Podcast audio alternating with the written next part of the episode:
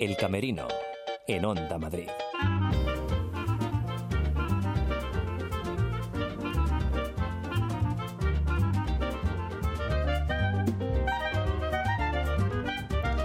Hola, ¿qué tal? Bienvenidos de nuevo al Camerino. Hoy estamos más viajeros que nunca. Comenzaremos con un estreno, una comedia de suspense en Los Luchana y después nos iremos hasta la sala Arte y Desmayo. Allí nos vamos a encontrar con Beatriz Carvajal, que ha elegido Madrid para ensayar su nueva obra. Y es que nos gustan las salas a pie de barrio y por eso esta mañana también nos vamos a fijar en la programación de Love Latina, calle de los Mancebos número 4. Aquí nos proponen una historia entrañable, lo que faltaba. Y un puntito castizo en nuestro camerino lo pone esta mañana el barberillo de lavapiés en el Teatro de la Zarzuela. Hay alguna cosilla más, pero tendrán que quedarse hasta el final para escucharlo. En fin, que levantamos el telón que comienza el camerino. Atentos, que comenzamos con un muerto en la maleta.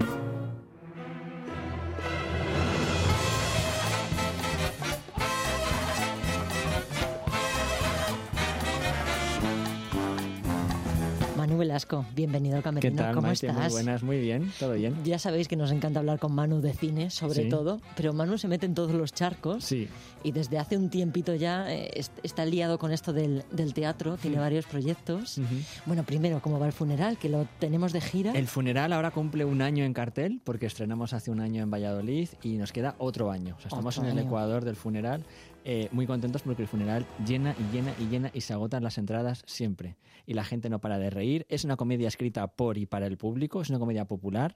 La gente se ríe, se lo pasan bomba, interactúan con los actores porque es una obra que interactúa con el público y muy contentos de la repercusión que ha tenido a nivel de público el funeral, muy contentos. Qué bien, ¿eh? Hmm, Porque sí. había, no sé si había nervios. Yo eh, tenía muchos Manu. nervios, sí, porque, a ver, nosotros nos la jugábamos, porque, claro, mi, mi madre, doña Concha Velasco, venía a hacer unos dramas muy serios y cuando ella y el productor, Jesús Cimarro, me encargan que haga algo totalmente distinto, porque mi madre no quería hacer Reina Juana II, Reina Juana Ujú. III, no quería hacer más cosas dramáticas, se lo había pasado muy bien en escena, pero muy mal a la vez, sufría mucho. Entonces me encargaron el reto de hacer la comedia más loca y disparatada posible. Y salió el funeral y la gente no para de reír desde que se levanta el telón. Estamos muy contentos. ¿Volveréis a Madrid para cerrar la gira o no se sabe todavía? No se sabe todavía. Eh, no creo. No creo porque ya no hay, no hay, no hay plazas. Tenemos bolos, sí, cerca de Madrid en mayo. El- los oyentes de Madrid que no la vieron en la Latina en los Ujú. cuatro meses que estuvimos, a finales de 2018, que sepan que en mayo tenemos tres bolos. En Torrejón de Ardoz, Talavera de la Reina y San Agustín de Guadalix. Bueno, lo apuntamos en, O sea, en rojo en el sí, calendario. porque estamos ya por toda España, y, pero nos queda Barcelona, Zaragoza. Bueno, también es una buena Nos queda un para bolo viajar. así que no me apetece mucho, que es ir a Ibiza, pasarlo allí en- entre playas no. y calas, y es un bolo. Hemos estado en Canarias ahora, que también es un bolo muy poco apetecible. y muy contentos. Mira, pues es un plan perfecto buscar el Sí, fin de semana sí. y además hacerlo con teatro. Y como eres un culo de inquieto Sí, de estos, de mal asiento que dicen, pues te has metido otra vez, te has embarcado en esto de- del teatro, el crimen de los Luchana. El crimen de los Luchana También es un, con un jardín muerto. muy bonito. También con un muerto. Es una ¿Qué obra que pasa? me la han ofrecido en el, en el que también hay un muerto en escena todo el Te vas a rato. encasillar, Manu. Me van a encasillar con obras con muertos en escena. Y me han ofrecido otra con muerto en escena. Otra, ¿Sí? una tercera. ¿También? Sí, sí, sí. Esto es primicia, esto no lo sabía sí, yo. sí, sí, pero lo no me podemos contar decir ya. nada, no me dejan decir nada. Tocamos madera. Es- Esta que está ya en Los Luchana se llama El crimen de los Luchana, es una obra escrita por Lola Guerrero, una autora maravillosa, y es eh, una parodia del género de misterio de Sherlock Holmes, Agatha Christie, de descubrir quién ha matado a alguien. ¿no? Iba a decir yo, hay un muerto, pero a lo mejor no lo hay. A lo mejor no lo hay. Hay un baúl todo el tiempo en escena, como en La soga de Hitchcock, esta película en la que dos tipos eh, vacilaban a James Stewart a ver si había o no había cadáver y quién le había matado. Entonces, se supone que es una obra de Sherlock Holmes. Y cuando va a empezar la obra, el público descubre que entra una actriz, interrumpe la función, que a mí me gusta mucho jugar con teatro dentro del teatro, interrumpe la función, dice un momento, hay que parar porque he matado a mi marido sin querer, se le ha caído un trofeo de petanca a la cabeza. No nos hagas spoiler, ¿eh? Que, Este es el que minuto, veo lanzado. minuto cinco, minuto cinco. Y entonces le dice al actor, pero el actor vestido de Sherlock Holmes, que Sí, se sí. cree Sherlock es un poquito como Don Quijote, se cree Sherlock Holmes. Y le dice, ¿y dónde está el muerto? Y dice, aquí dentro de este baúl. De toda la obra es descubrir si hay muerto o no hay muertos, si se lo han matado o no, si lo han llevado al teatro o no, y el público participa porque intenta ir siempre. Decía Hitchcock una máxima, el público disfruta en las películas si sabe un poquito más de lo que saben los personajes. Claro, si vamos por delante, si, nos creemos un poquito si nos creemos que somos más listos que el autor. Entonces jugamos con eso de que el público cree, pero luego le damos la vuelta a la tortilla. Es muy divertida la función. Se lo van a pasar muy bien y tiene un reparto fantástico. Patricia García Méndez, Manuel Tallafe y Luis Hacha. Vemos que el cine sigue impregnando tus trabajos de Sí, porque es muy visual la obra y además hay una pantalla en la que proyectamos cosas. Nada más y nada menos. Obviamente. Oye, estaba pensando yo, te estaba escuchando. Em, hmm. ¿Para cuándo terror y teatro? ¿Qué, es un pues género? Eso que te decía del muerto que me han ofrecido es terror y teatro, a ver si sale. Y además para público muy joven, que, los enganche. Es complicado. Con sustos. A mí me, encanta el, terror. En teatro es complicado hacerlo. Es complicado hacerlo porque el terror en cine vive mucho del primer plano. Las películas de terror, el asesinato de, Marion Crane en la ducha de psicosis son con muchos primeros planos. Y de las bandas sonoras también. Y las bandas sonoras. Es el susto, ¿no? Claro. Eh, el teatro es plano general. Es muy difícil asustar. Puedes apagar la luz, obviamente, y pegar un grito. Lo que pasa es que es complicado hacer terror en teatro. Yo he hecho microteatro de terror, una obra que se llamaba Mantengan la calma, y funcionaba muy bien porque el público en microteatro, sabes que están cerrados en salitas pequeñas y jugábamos con la claustrofobia, les tenemos ahí encerrados y no podían salir. Teatro de grandes dimensiones en gran escenario de terror se puede hacer, pero es muy difícil. Muy complicado. Muy difícil, sí. Pero yo creo que hay, hay como ahí, bueno, pues una laguna. Hay ganas y hay público que le apetece ir al teatro. una pequeña eh, cantera. A pasar miedo. Hmm. Pues yo fíjate que pensaba, cuando has dicho lo del corto en teatro, pensaba en el tren de las 22-27. Sí, pero eso era comedia romántica. Y eso era comedia. Sí, pero pensé, que había sido tu primer corto en teatro. Esa fue mi primera obra larga de teatro. el tren de, las 22-27. Sí, esa fue la primera. Estaba pensando en los formatos cortos, que, muchas veces no le damos mm, bueno el aprecio que le deberíamos dar. Es que el micro, ¿eh? yo, he hecho, yo he hecho muchísimo microteatro. Eh, es una escuela maravillosa, sobre todo para los actores, porque los actores de teatro tienen una suerte que no tienen cuando ruedan películas de cine o televisión, que es que no tienen la reacción del público, ¿no? Se olvidan de la película y de repente la estrenan en la tele y el público responde o no, pero no les tienen en el momento, ¿no? No les tienen en el rodaje. En el teatro, el público está y ríen o lloran o se emocionan. En microteatro están, pero es que están a medio metro. Entonces el actor sabe que lo que está haciendo tiene o no tiene gracia, emociona o no emociona, y es una escuela maravillosa para los actores no te voy a hacer elegir entre cine y teatro. Pero ¿qué, te pues da el teatro? yo te digo cine, te digo cine. yo elijo cine siempre. Por eso no te iba a preguntar. Yo elijo cine siempre, el cine. Pero el teatro tiene cosas muy chulas porque hay que estar experimentando constantemente. Cuando quieres hacer un primer plano en teatro tienes que acercar, trucos que es de toda la vida, que no me los inventó yo mm. obviamente, pero tienes que acercar a un actor eh, al público para enseñarle, pues no enseñarle, pero que el público vea que de repente está mandando un mensaje por el, por el móvil, está mandando un WhatsApp. Entonces, para que el público lo vea, hay que justificar que el actor se va a acercar un poquito a la primera fila y hacer así con el teléfono y que lo vea, porque eso en cine cortarías, harías un inserto del móvil y ya todo el mundo sabe lo que estás haciendo, ¿no? Entonces son muchos truquitos. El teatro lo que, lo que pasa es que es montar un plano secuencia de hora y media Claro. Un plano secuencia en el que todo tiene que salir muy bien. Que ahora se lleva mucho. Estoy pensando en el inicio de La La Land. Pues también es un plano secuencia muy largo que nos parece. O las películas de Brian De Palma. Snake Eyes hable con un número de, de plano secuencia. El final del juego de Hollywood. Hay muchas películas eh, que, que, son planos secuencias. La propia soga que hablábamos antes, de Alfred Hitchcock, es un plano secuencia de hora y media. No seguido, porque en aquella época los rollos de cine duraban pues 18 minutos, había que cortar. La cámara se va a una espalda y cortan. Pero el teatro es plano secuencia y sobre todo el teatro es el reino del actor y el reino de la inventiva, porque tiene unos códigos. En, un teatro tú pones un grifo, el actor gira el grifo, se oye agua y no hace falta ver el agua que sale del grifo, porque el espectador entiende que está saliendo agua, ¿no? En cine no, en cine sería muy raro. Sería como esa película, se pueden hacer experimentos de Lars von Trier que se llamaba Dogville, con Nicole Kidman, que no había, no había puertas ni ventanas. Era puro teatro, hasta las casas estaban pintadas en, blanco en el Estaban pintadas líneas en el suelo, era complicado, eran unos códigos teatrales aplicados a cine. Pero en el teatro todo te lo puedes permitir. Hasta hace poco en la Latina estaba Moby Dick, protagonizada por José María Pou, donde no había una ballena, obviamente. Pero había también una... Pero había una proyección y veías la ballena. Y lo bueno que tiene el teatro es que una noche te puedes equivocar. Y al día siguiente puedes tener un triunfo... Exacto. Cada día la, está vivo. la función que ves es nueva. No ves dos funciones iguales. Y los actores son muy listos, los de teatro sobre todo, porque saben cómo sacar las castañas del fuego. Porque en, Claro. en cine o en televisión, pues yo se me, se me equivoca un actor y corto y volvemos a repetir y no pasa nada. En teatro no se puede cortar bajo ningún concepto. Concepto. Hay que seguir, hay que seguir. Y los teatros tienen también camerinos. Sí. Y eso es algo muy bonito. Yo me imagino a Manu eh, Sí. criado en un camerino, Bueno, yo me haciendo los deberes, por ejemplo. Yo, me crié ¿no? en, en el- en los camerinos, del, sobre todo el Teatro Calderón. Claro. Porque mi madre encadenó una obra tras otra en el Calderón y yo, y yo hacía los deberes ahí, sí, sí. Territorio de Manu, podemos Sí, decir, el, el el camerino. sí. Nosotros siempre pensamos que los camerinos son como pequeñas capillitas. El director no entra tanto en los camerinos como No, los actores. no. Es, es territorio vedado un poco para No, el director. Es como ¿no? los toreros, Sí. ¿sabes? El actor tiene allí en su camerinito pues un montón de, de- de amuletos, cosas fetiche. Mi madre tiene muchas virgencitas y estampitas, fotos de sus hijos, fotos de Claro. sus perros. Pero el director no, el director está arriba sufriendo con los técnicos de luces, con los técnicos de sonido, ajustando para que esté todo bien, porque en el momento en el que se levanta el telón, el director ya es un señor que se come las uñas durante hora y media porque no puede parar. No, se puede parar nunca. Pero es- el teatro es magia, es decir, luego todo sale, siempre todo sale. Oye, ¿echas de menos esos camerinos de, de la infancia o no? Es que el ambiente era, era muy bonito. Era diferente era- también, a lo mejor. a Era, diferente y, y había mucha familia. Y mira, ahora en el funeral, una de las actrices, Irene Soler, va a dar a luz. Va a dar a luz a su niño y ya tenemos una actriz que la va a reemplazar en el tiempo en el que Irene va a estar de baja de maternidad. Y a la que más ilusión le ha hecho es a mi madre, porque dice, se va a llamar Gael el niño, Irene Soler me deja decirlo, y su chico. Y, y mi madre está muy contenta porque va a tener un bebé en el camerino.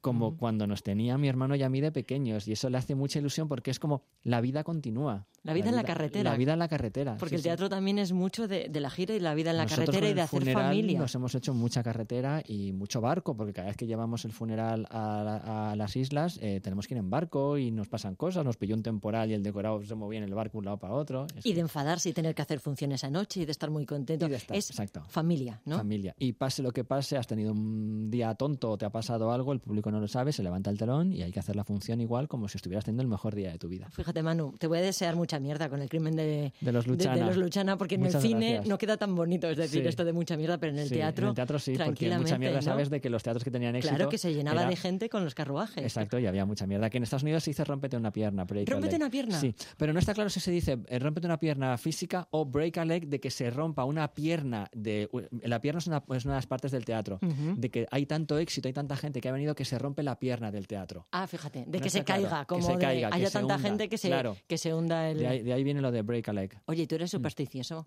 O, o no? Antes de los estrenos, este tipo de, de cosas... No tengo las ¿no? manías de tocar madera y entrar ¿No? con el pie. Tengo manías eh, absurdas de que tengo que ver múltiplos de 5 y cosas así absurdas de que estoy medio loco. Mm. Si yo, sí, múltiplos de 5. Ahora me ha dado por los múltiplos de 5. Todo tiene que ser 5, 10, 15. Y luego me imagino que también de mandarle las flores a, a A los los ac- a actores. los actores, sí. E- Ese gran momento cuando después del estreno... Son maravillosos. Mira, yo tengo, yo evidentemente tengo una- un respeto por la profesión de actor, pero he tenido una suerte de todo lo que he hecho en teatro hasta ahora, eh, tener a unos actores maravillosos que se dejan la piel en cada función. Y, cuando, y sobre todo cuando escribes tú las obras, eh, dar vida a cosas que has escrito tú un, un jueves por la tarde en un documento de Word y que de repente eso cobre vida, eso es una maravilla. Y porque los actores en ese momento de, de creación, de búsqueda de personaje, yo siempre Sí. me los imagino como seres muy indefensos. Los actores son gente muy vulnerable, son gente muy sensible, son gente muy indefensa, son gente que juegan con las emociones. Eh, hay actores que lo llevan a, actores metódicos que lo llevan a un extremo de intentar sentir lo que siente el personaje y acaban Mm. cansados. Luego actores pues, pues que llevan toda la vida y que han- se, han des- se han desprendido de los personajes. ¿no? Cada actor es un mundo y hay que quererles, arroparles y mimarles mucho porque es gente muy insegura, pues como también lo es el director, pero muchísimo más. Claro, el director tiene que hacer un poquito de todo, de coach, de director, de tremel sándwich, de, de llevo las el, flores, el director ¿no? también es una especie como de diplomático, de embajador, de, de animador, de abrazarles, de arroparles, de decirles siempre que está todo muy bien, ¿no? Qué complicado, no está pagado eso, es, ¿eh, muy, es, muy, co- es muy complicado. Y, si, y yo dije, bueno, y al director quién le abraza y quién la arropa, ¿sabes? El productor del puro, ¿sabes? Es que es muy complicado. El productor es complicado porque hay que pelearse mucho con los productores para que salga teatro, Exacto, ¿eh? sí, sí, es sí. Mm. eh, es una tarea complicada. Manu, que nos ha encantado hablar de teatro muchísimas contigo. gracias, ya Maite. sabes que el cine es nuestra pequeña pasión, pero Sí. el teatro le estamos cogiendo Sí, gusto sí, que Le también. cogemos gustillo ya, sí. sí, sí. Gracias. Gracias. El Camerino, en Onda Madrid. Algunos consiguen olvidar, pero nosotros no. No te pierdas en Kinépolis Vengadores Endgame. Thanos hizo exactamente lo que dijo que haría. Eliminó al 50% de los seres vivos. En Kinépolis, con la mejor calidad de imagen y sonido y disfrútala también en 4DX. Vengadores, Endgame. Estreno el 25 de abril. Ponte el traje y compra ya tus entradas en kinépolis.es. Beatriz Carvajal, gracias por atender al camerino. Bienvenida. Gracias a vosotros por venir a mi camerino. Estamos aquí en la sala Arte y Desmayo en Madrid, en una sala a pie de barrio, como a mí me gustan las salas de, de teatro. Pues sí, hombre, eh, están haciendo mucho por el teatro, están haciendo cosas estupendas y, es una sala muy curiosa, Arte y Desmayo, en la calle Baleares 14, que ponen cosas maravillosas y donde estamos ensayando. Nosotros estamos ensayando eh, Volvió una noche. Una obra en la que nos vamos a reír mucho, una comedia en la que, como en las buenas comedias, se habla de temas muy serios. Pues sí, hombre, eh, la historia es la historia de un chaval que, que ha sido dominado por su madre toda la vida. La madre ahora lleva 10 años muerta. Y, y este chico co- está tan dominado por la madre que va a verla, va a hablar con ella al cementerio todos los domingos y no hace nada más que contarle mentiras. Porque su madre lo que quería es que él fuese un gran cirujano o un músico de- de de- tocando en la sinfónica de no sé dónde, eh, y todo eso. Y entonces él le cuenta mentira tras mentira. Y, y un- además uno de los días que va a hablar con ella le dice que se casa. Y ahí es donde la madre explota, sale de la tumba a pedirle explicaciones de por qué, le, por qué se casa sin, ha- sin habérselo consultado, que a quién le ha pedido permiso, y se planta a vivir en casa del chaval. Y ahí tenemos el conflicto. Ahí hay, hay el conflicto. Pero sabes que se va a ver identificada mucha gente, porque la mujer esta, que es muy dominadora y muy así con el hijo, eh, yo creo que la mayoría de las madres dicen lo que dice esta mujer, hijo, si yo todo lo hago por tu bien. Es la mayoría de las madres y te están fastidiando la vida y, tratando de que las cosas sean como ellas quieren y todo eso. Hay una cosa muy buena y es que se reivindica un poco esa cosa que, que, tienen las madres de que seas mm, abogado, mm, no sé qué. Pues, pues no, no hace falta ser todo eso para ser feliz. Se puede ser muy feliz siendo fontanero, siendo, pero, pero haciendo otros trabajos que no, no, no los que quiera tu madre, sino los que quieres tú.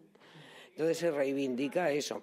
Luego es una obra que, que te vas a reír mucho y todo lo que quieras por lo espectacular de que de repente aparezca la madre muerta y se vaya a vivir a, a la casa. Y claro, el hijo sí me ve, pero los demás personajes no me ven y no entienden nada.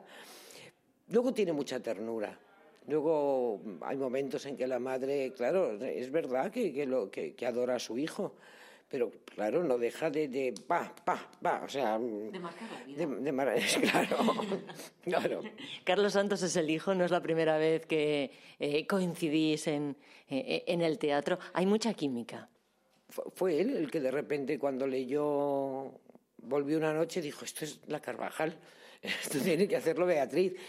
Me mandó un mensajito de que había mandado ese texto a mi representante, lo leí y me divertí mucho. Y me pareció estupendo. Yo, pues afortunadamente, teatro, recibo muchas propuestas, mm, cada año unas cuantas. Y no había llegado esa función que dijera, mm, sí, me apetece hacerla por, por el texto, por lo surrealista que es y por hacerla con Carlos, porque me parece que hacemos un tándem madre-hijo muy bueno. Estamos previo al estreno, estamos en esos momentos eh, preliminares de, de ensayos. ¿Cómo se viven esos momentos antes de estrenar la obra? Ah, vamos a ver, eh, pues, pues eso mm, siempre te pone un poco nerviosa. Eh, esto lo vamos a estrenar en Murcia, eh, en el Teatro Romea de Murcia. Y bueno, se viven con muchas ganas de que todo esté ya, todo, todo hilado, todo bien, todo perfecto para, para ponerlo sobre, sobre un escenario. Yo creo que eso sobre todo, o sea, con ganas de moverte ya en el decorado de verdad y todo eso, ¿sabes? Entonces, eh, yo por lo menos soy, soy así, me pasa eso. Luego el día del estreno estaré muy nerviosa y me creeré, no me creeré, pensaré lo que pienso siempre, pero ¿por qué no habré trabajado yo en un ministerio que, con mis 14 pagas y eso? ¿Por qué estoy eh, metida en este follón? Después de toda una vida haciendo teatro, todavía Beatriz, antes de salir, ¿sientes ese momento de o alguien me empuja, doy un paso atrás? No, tanto como eso no. Tanto como eso no. Y esto es un poco broma lo que digo, pero es verdad que, que se siente ahí un hormigueo. Luego yo pongo el pie en el escenario y soy ese personaje que estoy haciendo, que empiezo a hacer, y ahí para adelante ya estupendo. Pero de entrada hay pues, pues esa cosa y ese come, come, pero ¿por qué porras tengo yo necesidad de estar pasando esto? Y luego comienza la gira, que yo no sé si en las giras es donde realmente se cuajan las obras, porque son muchas horas de, trayectos, eh, mucho compartir con el resto de, del reparto. En las giras largas, eh, al final siempre surge algo la sensación es que vamos a estar muy a gusto, lo vamos a pasar muy bien y a mí me gusta mucho lo de hacer giras, lo de llevar el teatro a, todas partes, porque no siempre la gente que vive en provincias tiene la posibilidad de venir a Madrid o a Barcelona a ver, a ver teatro, ¿no? Entonces, a mí me gusta mucho llevarles el teatro a, casa y normalmente la gente responde muy bien cuando vas a los sitios. Lo agradece mucho. Y se puede testar distinto público, porque al final no sé yo si, si se nota la diferencia de un público del norte a un público de, del sur. Yo no sé si eso se nota, Beatriz. Eh, vamos a ver, hombre, yo, por ejemplo, sé que el público vasco es un público estupendo. El público, yo creo que, en todas partes, si les gusta lo que, lo que llevas, yo creo que en todas partes, hombre, a lo mejor eh, hay sitios donde reaccionan un poquito más Mm, más con más cuidadito, no sé, y hay otros públicos que, que, se ríen abiertamente de las cosas o que lloran sacando el cleaner sin, sin importarles nada, ¿no? Mm, eh, hombre, somos distintos, indudablemente. ¿Y el de Madrid cómo es? Porque todavía no hay fecha para que venga, volvió una noche a, a Madrid. Madrid siempre dicen que es una plaza importante. Hombre, yo creo que Madrid es la plaza más importante que tenemos en España de, teatro mm, porque hay más teatros, porque se hace mucho teatro aparte de los teatros que hay de, comedia, hay teatros de musicales, hay salas como esta, hay microteatro, hay mucho, mucho teatro y entonces eh, Madrid está muy bien. Si tú mm, triunfas en, en Madrid, Mm, tienes casi asegurado todo lo demás. Lo que pasa es que aquí en Madrid no vendremos hasta, hasta el año que viene, creo yo. Estamos un poco celosos, casi no sé si arrancar la gira de Volvió una noche ya directamente en Murcia, ¿no? Por colarnos y, y, y, ver el estreno.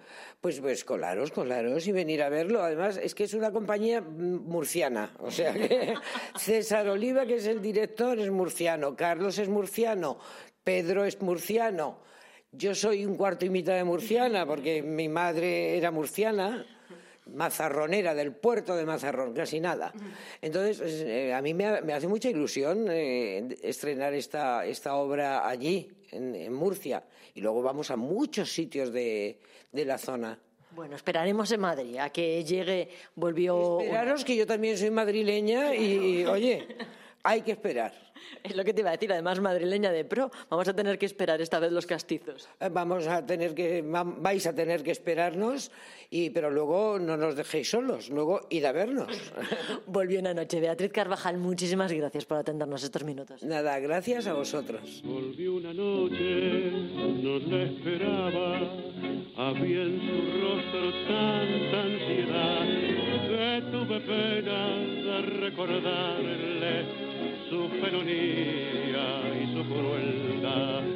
Me dijo humilde, si me perdona, el tiempo viejo otra vez vendrá. La primavera de nuestra vida, verás que todo nos sonreirá. Mentira, mentira, yo quise decirle, las olas que pasan ya no vuelven más y así mi cariño al tuyo enlazado es solo un fantasma del viejo pasado que ya no se puede resucitar.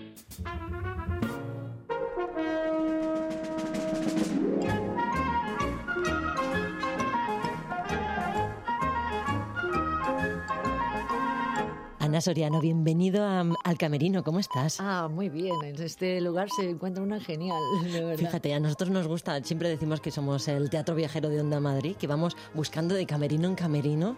Y la primera pregunta es obligada. ¿Cómo es el camerino de Oblatina? Además, que estás con la comedia, lo que faltaba es un monólogo y estás sola. ¿Echas a alguien de menos en el camerino?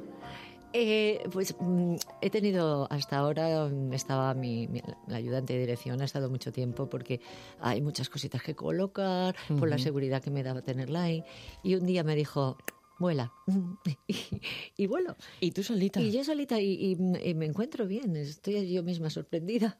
El camerino es casi como la capilla, ¿no, Ana? Eh, Es sí. ese momento previo a Sí. salir, eh, a enfrentarse con el público. Y luego también es ese momento de recogimiento cuando acaba la obra, Sí. que a veces me imagino que acabáis muy arriba y a veces no tanto. Y, Y se vuelve al camerino. Sí, el camerino es el refugio. El es, refugio. es el refugio, claro. Es, eh, ahí estás tú con tus nervios, porque hay un momento, muchos actores lo comentan, que es dos segundos, tres antes de salir, cuando todo está apagado y la gente por fin se calla en el público, porque si no están, ¿dónde me siento? ¿Me siento aquí? No, no me siento allá. Oye, ¿Has yo no. apagado el móvil? No, no has no, apagado. todo, Sujátame quita, el bolso. Tú estás ahí, lo escuchas todo.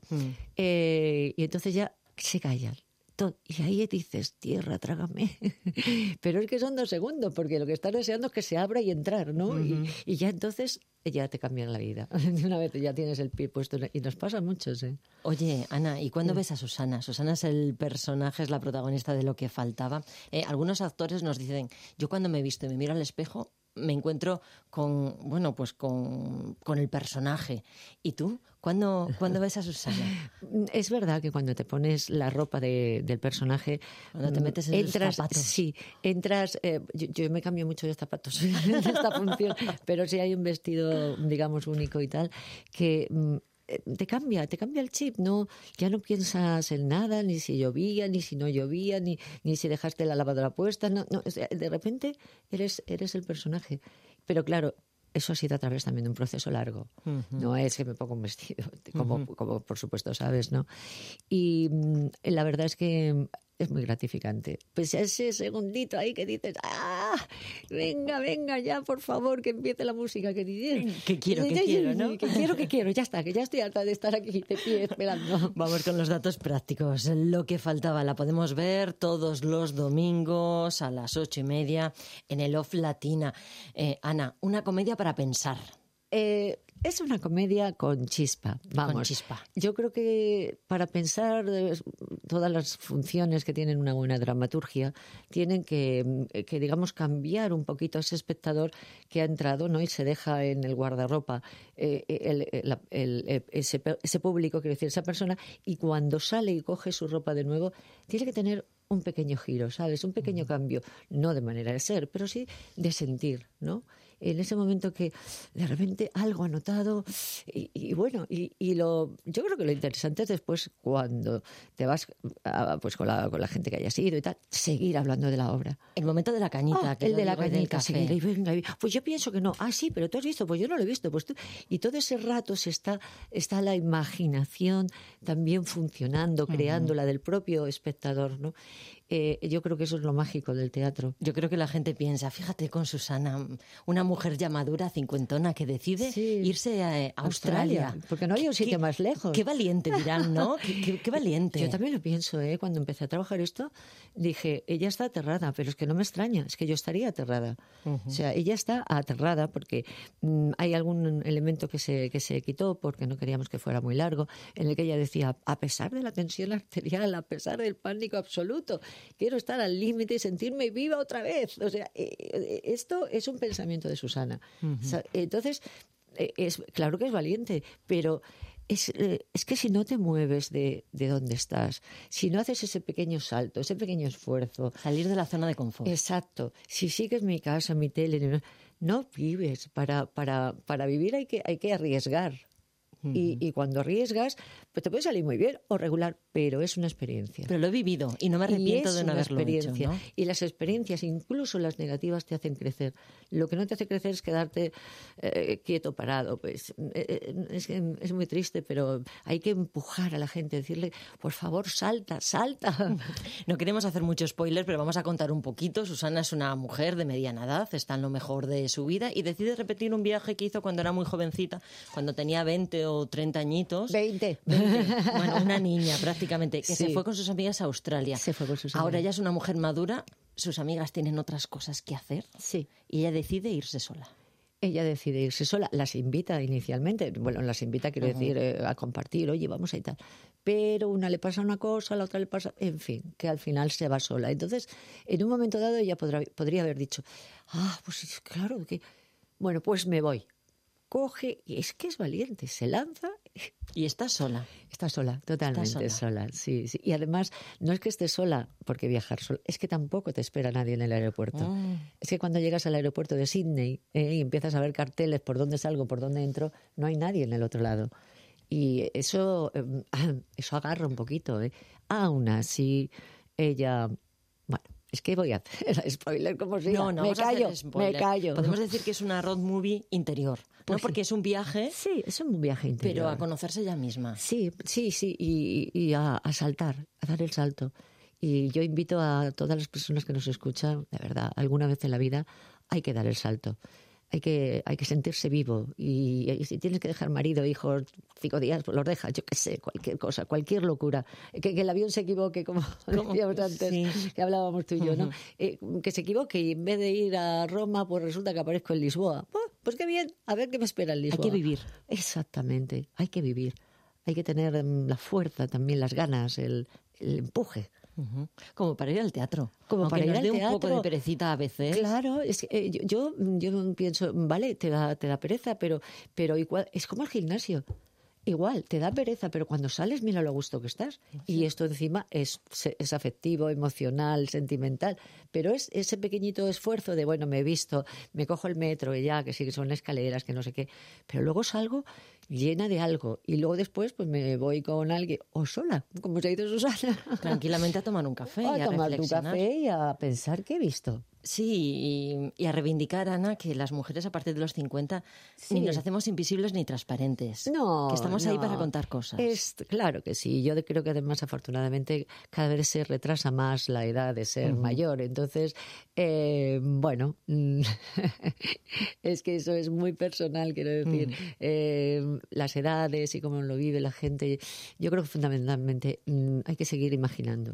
Mm, Pero sí queremos papeles para mujeres Ah, adultas. sí, por Dios, pero si es que, eh, fíjate, voy a comentar, José Carlos Plaza, yo estuve en el laboratorio Leighton y José Carlos Plaza decía, yo tenía veintipoquito, es que hasta que no crucéis los 40 años no podéis ser buenas actrices. Y yo decía, pero ¿qué dice este hombre? Con lo que me ¿Qué, falta, qué depresión, con lo que me falta. Y ahora cuando ha pasado el tiempo, sí es verdad que notas que ya tienes un bagaje emocional, que, que te, no te voy a decir te puedes enfrentar a todo, ahí, wow, no, no es eso, es, que, es que tienes muchas más cosas que contar, pero contar desde la tripa, no ya por las palabras, contar de- desde dentro. Y eso con 20 años, pues no se tiene, a no ser que haya alguien- sido alguien que haya corrido mucho viviendo, pero, pero estás muy imberbe. El otro día además leía una estadística que decía que las mujeres maduras son las que llenan las salas de teatro, las salas de cine Sí. y las exposiciones. Y si estamos en el teatro y estamos en el cine y en las exposiciones, queremos escuchar también nuestras historias. Claro, por supuesto. Mira, Maite, has estado mero clavadísima. ¿A que sí? Sí, sí. eh, queremos, pero mm, fíjate, eh, sí sorprende, mm, me está sorprendiendo en cuanto al público, los jóvenes que van, pero jóvenes de juventud, o sea, de 20 años, 20 y pocos. Y es que se ríen. Y lo que yo se digo- ríen. Y yo digo, qué gracioso, me, me hace gracia, ¿no? Porque pensaba que, que- que tal vez estábamos más en... No, no, el- el- no sé, creo que, que en el fondo es algo universal, ¿no? ¿Qué es lo que faltaba? ¿Eh? Solo que pienses un par de segundos, sabes lo que falta, ¿no? Pues ya está. Y a todos nos pasa, en Pues todas las y edades. en todas las edades. La dejamos ahí sobre la mesa. Recomendación, lo que faltaba. Podemos verla todos los domingos en el Off Latina.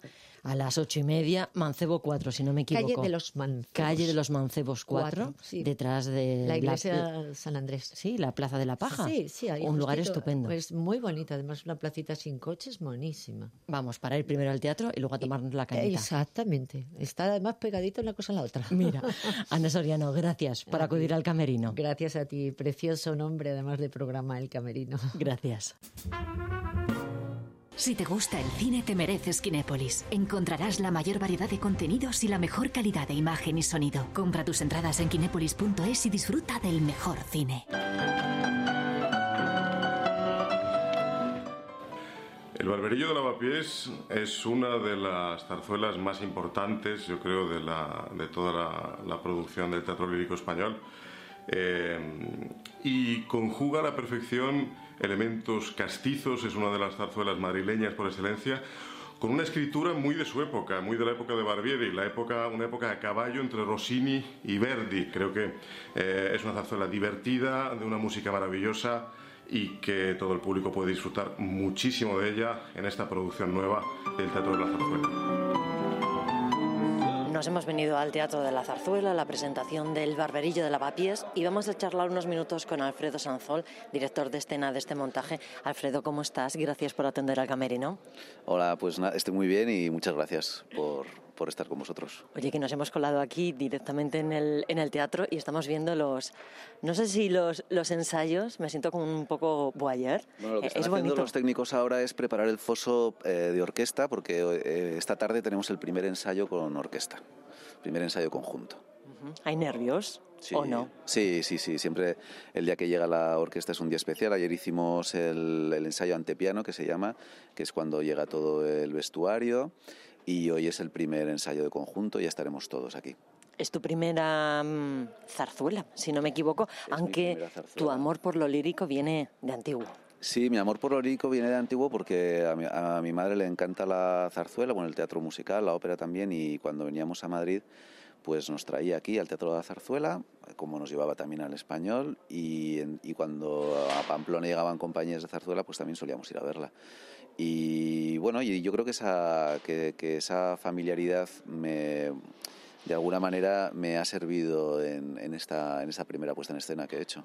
Porque la música o la musicalidad, no, no sé yo si decir una cosa u otra, está siempre muy presente eh, en tu literatura y también en tu trabajo como, como director de, de teatro. En algunos montajes siempre has incluido eh, algunas canciones que son referencia. estoy pensando a lo mejor en la, en la ternura. Sí, o- en la ternura, en la respiración, siempre Mm. la música ha sido muy importante. Eh, suelo trabajar con Fernando Velázquez, que es un gran compositor, que, que le da a las obras una atmósfera muy especial. Y sí, es verdad que mm, a veces pienso que, que todos mis textos son de alguna manera partituras escondidas porque esas palabras cuando las escribo las imagino con un ritmo, con una musicalidad, con, con unos tiempos que luego durante los ensayos eh, intento reproducir y cuando no se puede, porque luego eh, cada actor es un intérprete que tiene una creatividad propia y que aporta muchísimo a- al espectáculo, pues volver a crear una musicalidad propia de la obra, ¿no? Y que creo que es la que la sostiene. Eh, la propuesta te llegó directamente desde el director del Teatro de la Zarzuela, Daniel Biondi, eh, muy mm, mm, orientado a traer nuevo público a la zarzuela. Yo no sé si le vas a dar un lavado de cara al barberillo de, de lavapiés o, o por dónde van los tiros. Bueno, yo ahí eh, creo que el barberillo no necesita, no necesita lavado, son, es, un, es un texto, un libreto maravilloso y una música maravillosa. Yo creo que nuestra responsabilidad como directores de escena y como intérpretes es crear grandes puestas en escena de calidad artística eh, y, de, y de ser rigurosos y de ser al mismo tiempo libres eh, a la hora de aportar eh, nuestra visión, pero siempre sabiendo que estamos trabajando con un gran material al que hay que, hay que darle el, máximo protagonismo. Yo creo que la zarzuela desde hace 20 años, desde hace 20, 30 años, está teniendo un cambio bastante grande. Y la zarzuela fue víctima, como otras muchísimas expresiones artísticas, del franquismo, de la censura, del uso, eh, del uso manipulador y, político de, este género, ¿no? Eh, entonces yo creo que, hay que ir eh, sacando, sacando del sacando del, de ese recuerdo a, la zarzuela para darle la importancia artística que tiene libreto de 1874 y estaba yo pensando a Alfredo, bueno, la historia, creo que nos la conocemos todos, es una historia de amor y de política y, al final estamos en lo mismo, estamos dando vueltas siempre, eh, bueno, a lo mismo, a, las intrigas, eh, al amor. Sí, es, es verdad que la, historia es una intriga política, es la, historia de la marquesita que quiere que Florida Blanca se reúna con el rey y su, amante, don Luis, eh, forma parte del bando contrario que es Grimaldi y entonces el barberillo y la paloma lo que se ponen es ayudar a la marquesita sin saber muy bien lo que están haciendo, porque claro, la marquesita tiene que mantener todo esto muy en secreto. Y bueno, es una, es una intriga política como son las intrigas políticas ahora, eh, pero a mí me gusta decir que no solamente las intrigas políticas, sino que en las empresas también hay intrigas y en las empresas también hay alguien que quiere que alguien se reúna con alguien sin que alguien lo sepa. Y en las familias. Y en las familias también pasan, pasan intrigas y no, habla con mamá, pero que papá no lo sepa para que podamos ir y entonces le convenza. Bueno, todo eso forma parte de la acción del barberillo y por eso eh, sigue teniendo la, actualidad y la vigencia que tiene ahora, aunque el contexto sea diferente. Estoy mirando al escenario en este momento eh, prácticamente vacío. ¿Cómo va a ser la escenografía eh, y el vestuario, que también siempre es muy importante y en un montaje de zarzuela incluso, incluso más? que no tenéis preparado?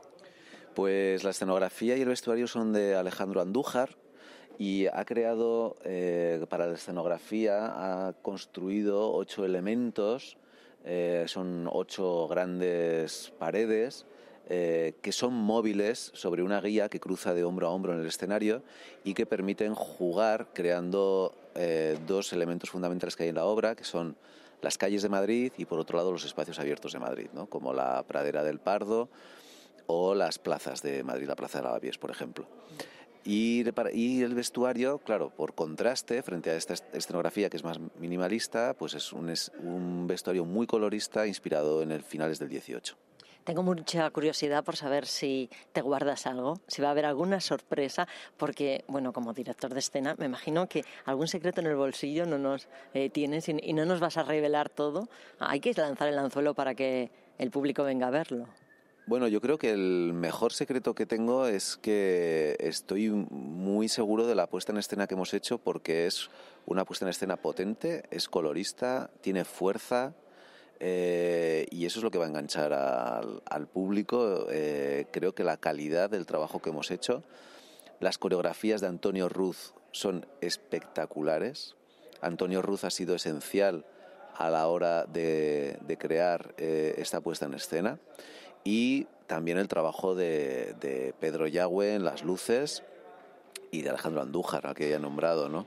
Eh, creo que, que, eso es el, el, mejor el mejor aliado que tenemos. Más allá de más allá de ocurrencias el trabajo artístico serio el, eh, profundo lleno de humor y lleno de agilidad Antonio Ruz, que ahora estoy pensando yo, Premio Nacional de Danza, y aprovecho para cerrar esta entrevista dándote la enhorabuena por ese galardón recién recibido, Premio Nacional de Literatura Dramática. Uno más, Alfredo. Sí, bueno, este, este es especial, es verdad. Eh, ayer hicieron entrega a los Reyes de, los premios nacionales del 2017 y, y, allí en el 2017 me dieron el Premio Nacional de Literatura Dramática por la Respiración y nada, pues es un premio muy especial y estoy muy contento con él. Intrigados estamos por ver el nuevo barberillo. Alfredo Sanzol, muchísimas gracias. Vale, muchas gracias a vosotros.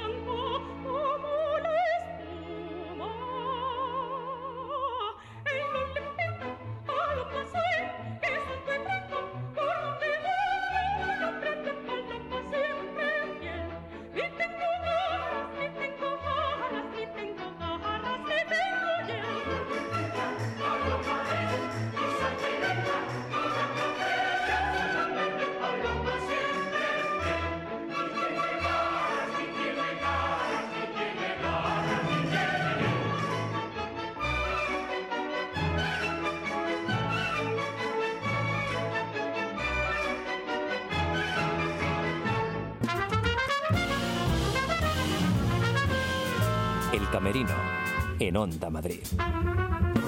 Y salimos a buscar una última propuesta.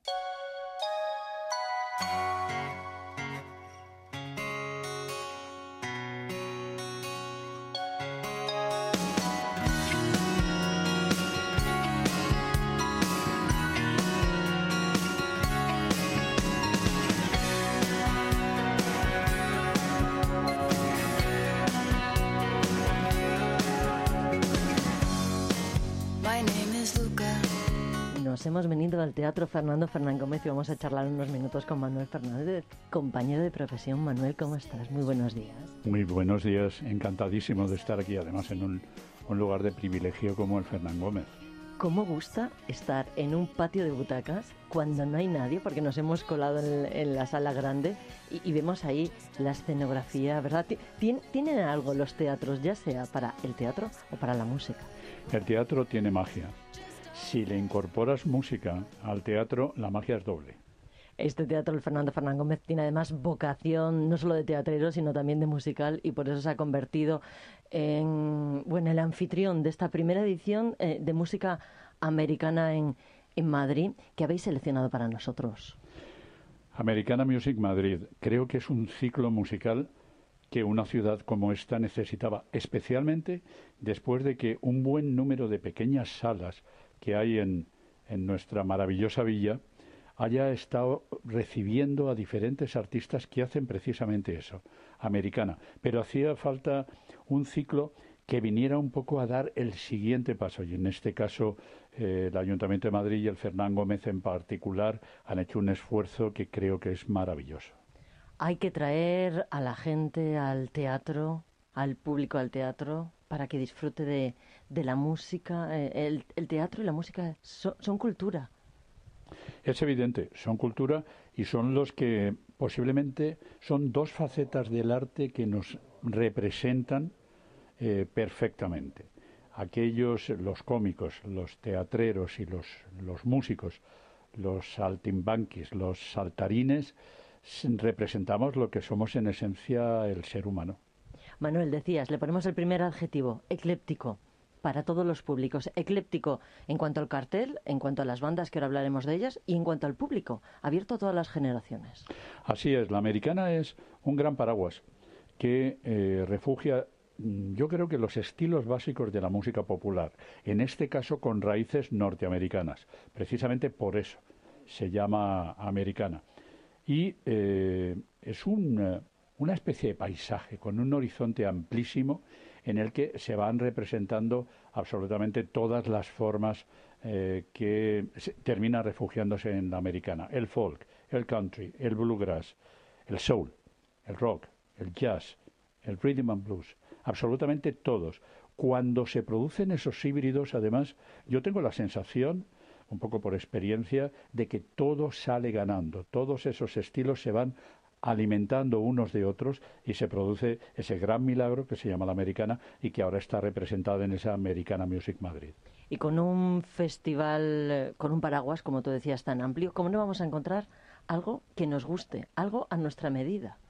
Es evidente, desde Steve Forbert, eh, con un folk venido de, de Meridian, desde hace 40 años y es la primera vez que viene a actuar a España, nos lo hemos perdido durante cuatro décadas, hasta eh, Dale Watson y sus Lone Stars, que es puro honky tonk a medio camino este, entre Austin en Texas y Memphis en Tennessee. Hay una enorme gama de posibilidades que van desde Fosforescena, Ryan Bingham. Ryan Bingham posiblemente sea uno de los grandes contadores de historias de las últimas generaciones, un hombre que es capaz de coger una van, eh, marcharse a una colina de Los Ángeles, tirar el móvil y dedicarse durante dos semanas única y exclusivamente a componer.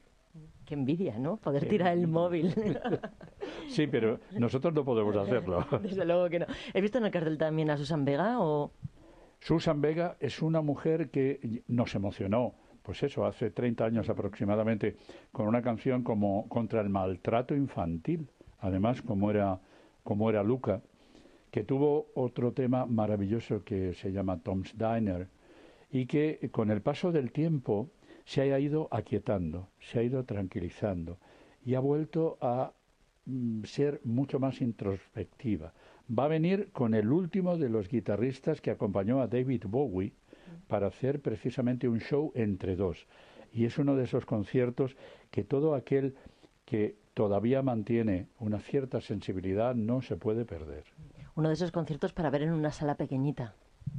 Pues en este caso es en la sala grande, donde estamos bueno, nosotros. tiene mucha ahora, convocatoria. pero tiene una, eh, una convocatoria muy especial. Y luego, tal y como está hecha esta sala Gaudí, es que es perfecto para que tú pienses que te están cantando directamente al oído, que es lo, lo mejor que te puede ocurrir con una mujer como Susan Vega.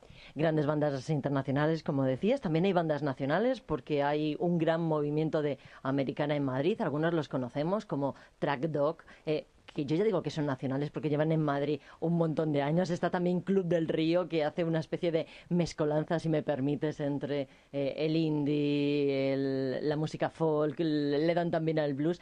También hay nuestra movidilla de música americana aquí en Madrid. y desde hace ya varios años. Y hay una eh, representación dentro de, de este ciclo, precisamente el primero que se hace en nuestra ciudad. Está el Santo. El Santo es un ejemplo eh, de lo que podíamos encontrar en un Neil, Neil Young hecho madrileño aproximadamente. Y luego eh, yo también quiero llamar la atención sobre una banda que viene precisamente del cantón de Cartagena y que se llaman Fantastic Fund. La banda, aquel grupo maravilloso que estuvo acompañando en la mitad de los años 60 a Bob Dylan, está representada por ellos en, en nuestro país claramente. Y luego un grupo como los Widowmakers desde Alcalá de Henares, pero acompañados por una big band de 12 músicos tocando metales, que va a ser un sorpresón espectacular y que también viene a una sala como la Gaudí. El reto ahora, el festival, voy a recordarlos en el mes de junio, nos adelantamos un poco, y el reto ahora, Manuel, es vender todas las entradas para empezar a trabajar para la segunda edición. Exactamente. En Semana Santa hay que guardar algo de dinero para luego venir a la Americana Music Madrid, está claro. Hay además una enorme diversidad de precios. Se ha apretado muchísimo la, la posibilidad de que los precios sean lo más accesibles posible y se ha conseguido, yo creo. Y luego es que, eh, fundamentalmente, por encima de todo, merece mucho la pena. Además hay que traer a los más pequeños o a los más jóvenes que tienen descuentos especiales. Vamos a aprovecharnos ahora que los más jóvenes a partir de 16 años ya pueden entrar en, en las salas. Eh, vamos a hacer los junkies de la música y del teatro. Sí, sería, sería sensacional. A mí me ha parecido fantástico el hecho de que ahora a los más pequeños se les permita ir a los conciertos.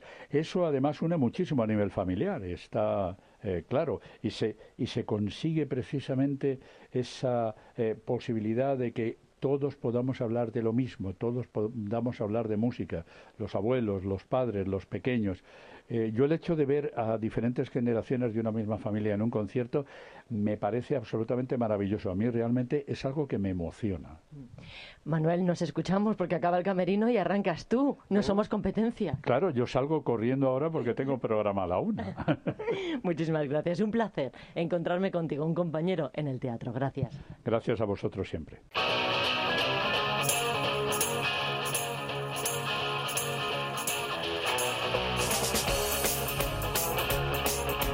Y nos vamos ya, suena Kitty Dayson al Lewis para decir adiós, disfruten del fin de semana y si pueden del teatro, nos vamos.